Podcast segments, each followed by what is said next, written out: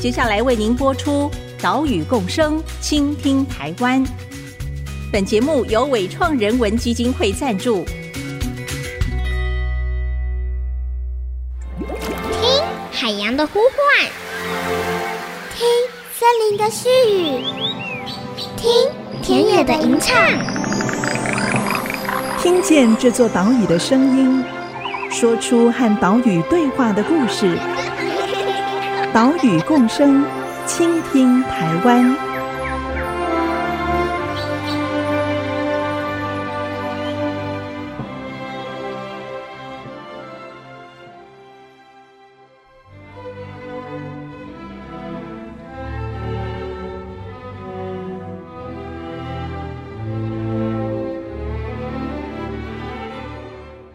Hello，大家好，这里是 IC 之音 FM 九七点五，岛屿共生，倾听台湾，我是袁长杰。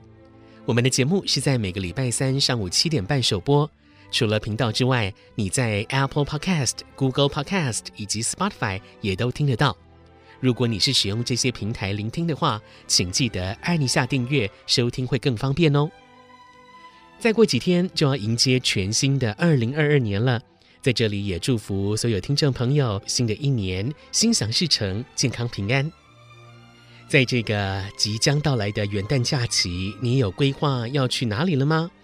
如果还没有想法的话啊，推荐大家来走步道。诶，因为啊，台湾各县市都有许多步道，不管是短程的一两个小时，很适合亲子一起走的步道。或者是要花一整天会让你挥汗如雨的步道哦，通通都有，选择非常多。而且呢，走上步道，你不止亲近山林，走进自然，同时你也走进了历史，也可能走进了一段动人的生命故事。今天的节目，我们就要跟着作家小野老师，到台北市的富阳自然生态公园和福州山公园来走步道。我们来看当中一段手作步道，也同时走进了小野老师的回忆，走进他对这片土地的温柔告白。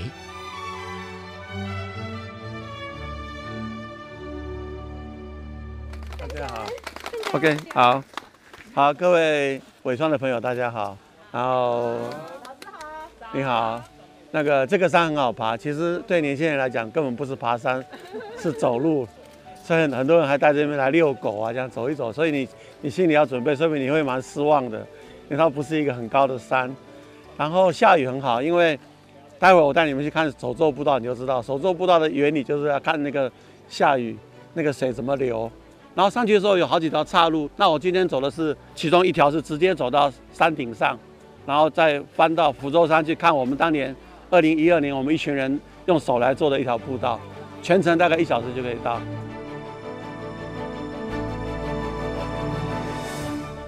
十一月底，我们参加了伟创的活动，在距离台北捷运灵光站不远的富阳自然生态公园和小野老师会合。这一天下着雨，哎，活动遇到下雨哦，是最麻烦的事了。不过呢，小野老师却反而要大家好好享受这个下着雨的步道，因为雨天也有不一样的风景。OK，我们出发吧。在小野老师的带领之下，我们从富阳生态公园的入口，沿着步道走过自然生态演替区以及湿地生态观察区，接着就转往福州山公园。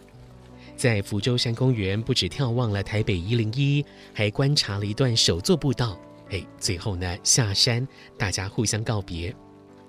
老实说，这整段路程不长。可能脚程快的朋友半小时就走完了，但是今天呢，不求快，而是一边走一边还听小野老师介绍步道的动植物。这里就是当年富裕那个台北树蛙的地方，后来产生了很多那个美国鳌虾也是在这边出现，它吃掉那个幼虫哈，后来他们就花了很长时间把美国鳌虾除掉。这里也会出现一些蜻蜓，你们知不知道蜻蜓跟豆娘怎么分辨？我们时常看到蜻蜓飞过来，也有一种也跟蜻蜓很像，比较小的，我们叫它豆娘。怎么分辨？很简单，蜻蜓的翅膀会打开来的，豆娘会把它竖起来的，竖起来。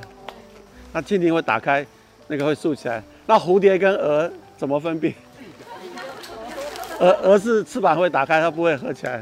蝴蝶可以合起来，就跟那个蜻蜓豆娘一样。你看它翅膀会不会合起来？然后那个蜻蜓会不会飞到水里面去？我有时候看到蜻蜓，两只蜻蜓在在天空中交配完之后，就飞到水里面去哦，然后产卵，再飞出来。所以蜻蜓的卵是种在这个水里面去的，所以很有趣哈。好，现在我们就往上走，小心一点，这里比较滑哈，慢慢走。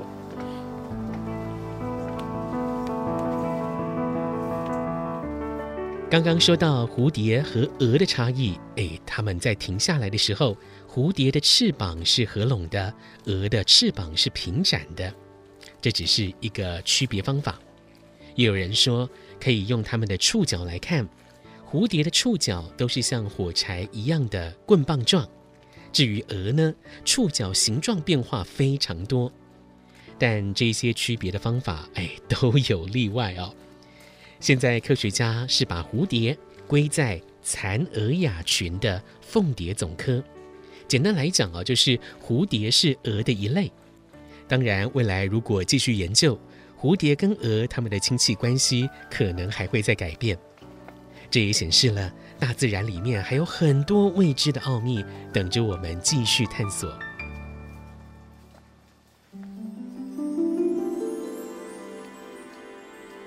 我会选这条还有一个原因，就是我妈妈的晚年最后是住在这其中有一栋楼里面，我姐姐家。后来我妈妈很爱爬山，爬了一辈子的山，在他人生最后三年，他爬不动了，没办法走路，用轮椅。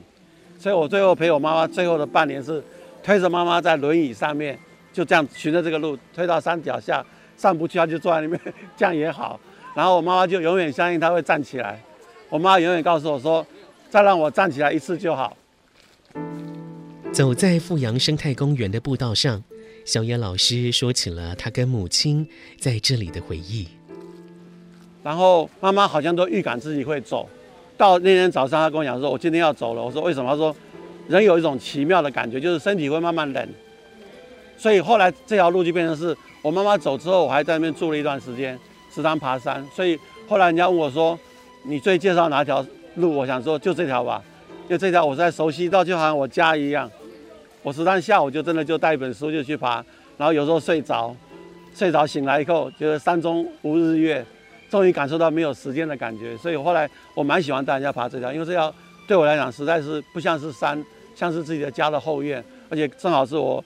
一生中最不遗憾就是陪我妈妈在这边度过了半年，那所以我随时走这边的时候都觉得说我妈妈还在。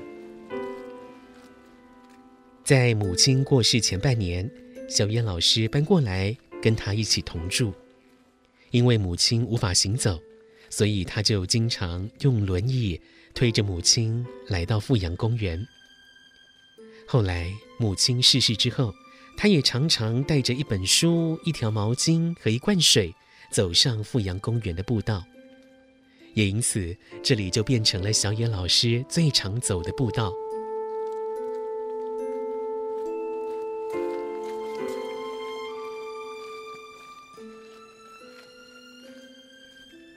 后来，他也发现这条陪伴妈妈走完人生终点的步道。刚好就是淡蓝古道的南路，要进入山区路段的起点，而且呢，他的生命历程所居住的地方，也刚好是跟淡蓝古道的南路息息相关。我住在万华长大，那万华是一个很封闭的环境，是个旧社区。我自己觉得，我都是在一个同样一个地方长到二十几岁才知道万华以外的地方，然后慢慢念大学，考上师范大学，终于从万华离开了。到和平东路，到古亭区这样，然后人生就这么短一段，就然后结婚生子。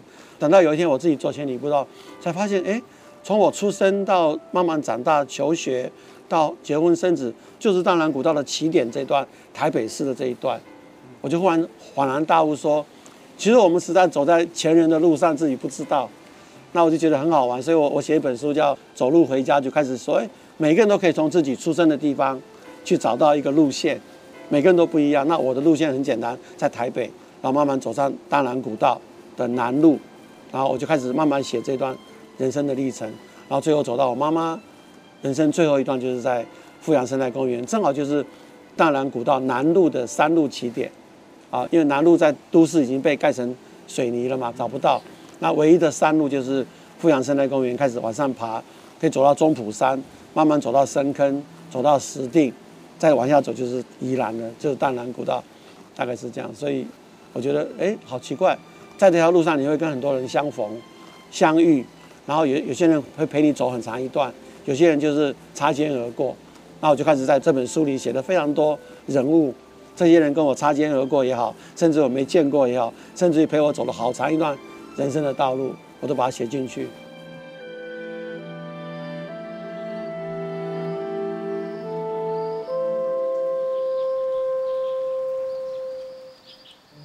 在新书《走路回家》里面，小野老师以自传体来书写步道。他写在步道上面遇到的人，写跟家人走进山林的回忆。他透过步道来疗愈自己。也相信这些步道同样会疗愈你，让你身心安顿。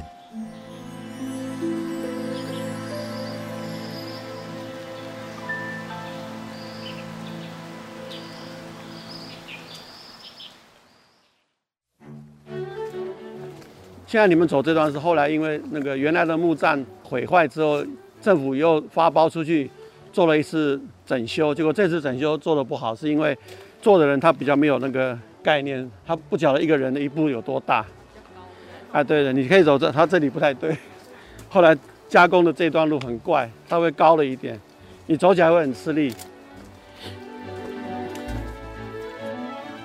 IC 之音 FM 九七点五，欢迎回来，岛屿共生，倾听台湾，我是袁长杰。今天我们跟着作家小野老师一起来走富阳自然生态公园以及福州山公园的步道。当我们走在山间步道的时候，诶，你是不是会发现，有一些步道走起来好像比较吃力哦？就像是刚刚小野老师说的，有的步道阶梯太高了，不利行走；有的呢，可能是铺面材质选择没那么好，让我们的脚步不舒服。这个原因可能有很多。这一天，我们的行程就特地前往查看一条手作步道的设计。这条手作步道就是在福州山公园里面，是由千里步道协会跟荒野保护协会邀请志工来一起打造的手作步道，而这也是台北市的第一条手作步道。小野老师他也回忆起当时在两千零六年开始推动千里步道运动的起因。我一直很喜欢讲那个二零零六年，因为二零零六年那年我刚好是人生一个大转变。我自己考上了华氏总经理，我以为我的人生来到一个新的境界，去当总经理，没想到真正影响我的不是那那两年华氏的工作，反而是那一年我跟几个朋友发起了不同的运动，一个是纸风车三一九乡镇，一个就是千里步道。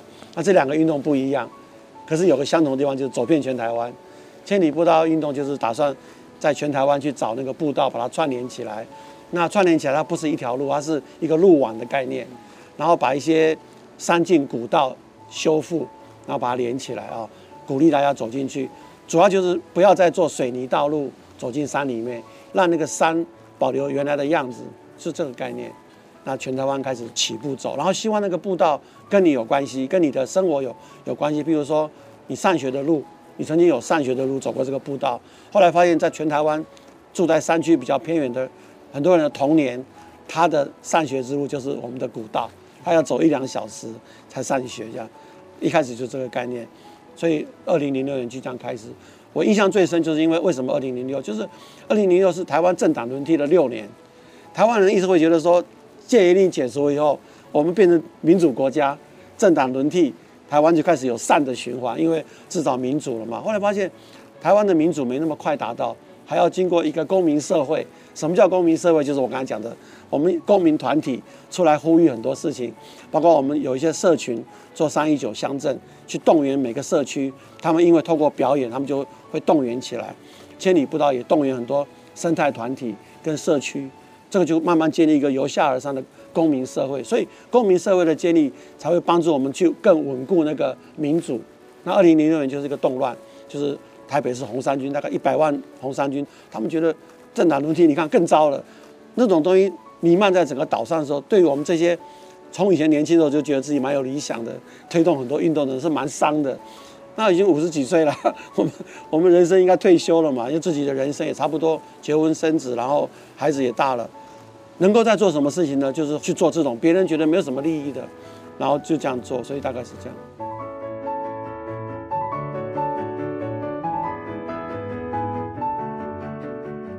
千里步道运动不是用开发让更多的人来旅行，而是希望大家。可以透过步道慢行来一起关心步道沿线的景观、环境、生态、社区、文化，哦，让这个步道的特色可以被保留下来。同时，也提倡用手作步道的方式来维护步道，避免这种单一、快速却粗糙的步道工程对大自然带来伤害。你是不是有注意过，一般山区的公园步道？它的工程会是怎么样呢？好，你看啊，这个就跟手作步道完全不一样。这就是原来没有手作步道之前，一般工程用这个方式做，用水泥来挡住这山上的水，然后水从这个洞流下来，流到这个水沟，那水沟再往底下出去，从这边排出去，然后这里全部铺这种比较硬的这个水泥，那这段路就隔绝了所有生物。它的目的想把车子开上来。在山区公园的步道施作上，一般来讲会大量的使用水泥，可能在山壁的这一边用水泥砌了挡土墙，墙边呢还再做一道水泥的边沟，好让挡土墙这一侧山壁的水可以流进边沟。之后这些边沟的水要怎么导流呢？通常又会在水泥路面下面埋管线哦，来导到更大条下山的排水沟。这样的工程施作费用跟时间是很好精准估算，但是呢，这一种水泥铺面不止无法让雨水向下渗透，更是会阻碍了动物的通行。而且呢，我们看下山的这条排水沟，水沟两边都没什么植物，推测啊，可能是有的时候下大雨，排水沟的水溢满出来，流到了两旁冲刷土壤所导致的现象。那么首座步道会是怎么施工呢？这里开始就是手作步道的起点。它原来这个地方地势很低，很低的话就会积水，所以民众就想要走这个山路，走到这里就走不动了。这里全部都积水，所以刚开始民众就自己拿那个塑胶来垫。这一条手作步道也同样面临了排水的问题，要怎么解决呢？我们第一件事情把它垫高，所以它需要蛮多的泥土了。把它垫高之后就不会积水嘛，然后左边呢就是挖一条沟，那你看到这个都是用木头做的，就是我刚才讲的枕木，我们从山谷里面捡了很多枕木哈，一条一条把它接起来，这个没有花钱，就是现成的枕木，所以手作步道的原则就是就现地找材料，尽量不要从外面引东西进来。我们看到这一段手作步道用碎石垫高了路面。让雨水可以向下渗透。另外，在山壁的这一边留了比较大的空间来作为截水沟，可以减轻雨水水流对路面冲刷，啊，有点像是滞洪池一样的功能。另外呢，截水沟侧边是使用现场取得的枕木，用这个枕木来导流雨水，然后在适当的地方再让雨水排下山。那你看啊、手作步道做完之后，这边并没有被水冲掉，所以手作步道大量把水吸掉以后，它这边下雨的时候不会冲刷，所以这里你注意看，它整片树林还在。做成手作步道的优点就是那个水的流法，就是它会整个被吸收，然后它不会阻挡所有生物，甚至它会长出草来。手作步道所有的素材都是尽量就地取材，在工法上也是因地制宜，要考量当地的气候、地形、地质、土壤等等条件是没有一定的标准，所以在进行工程之前需要多次的勘察，才能够决定施工的方法。而且呢，施工之后还需要定期来检查、来维护。哎，这样看起来好像要花的精神、要花的心力就更多了。不过啊，这样的功法是对待山林最温柔、最细腻的方式。就像是小野老师在这一段手作步道施工之前所写下的一段对山的祝祷词：“敬爱的山神，感谢你让那么多不同的动物和植物在你的怀抱中快乐成长，也感谢你让我们能亲身体验万物欣欣向荣的喜悦，分享他们的幸福。过去我们常常为了自己的方便。”轻易伤害了你，弄痛了你，以后我们会用用更温柔的、更体贴的方式对待你。现在我们向你保证，我们会用自己的双手保护你、安慰你。请接受我们用最虔诚的心建立台北市的第一条手作步道。我们会很小心、很小心，希望不会弄痛你。现在，请你接受我们献上的鲜花。这一条富阳公园与福州山公园的步道，不只见证了手作步道运动的进展，也是小野老师他心中最多记忆和情感的步道。他在这条步道上陪妈妈看萤火虫，陪她走人生的最后一里路。用小野老师自己的话说啊，这条步道让他有回到自己家的安全感和归属感。而你心中是不是也存在着这样一条让自己安身立命的步道呢？在这个元旦假期，就不妨跨出你的脚步，来寻找自己的生命步道。岛屿共生，倾听台湾，我们明年见，拜拜。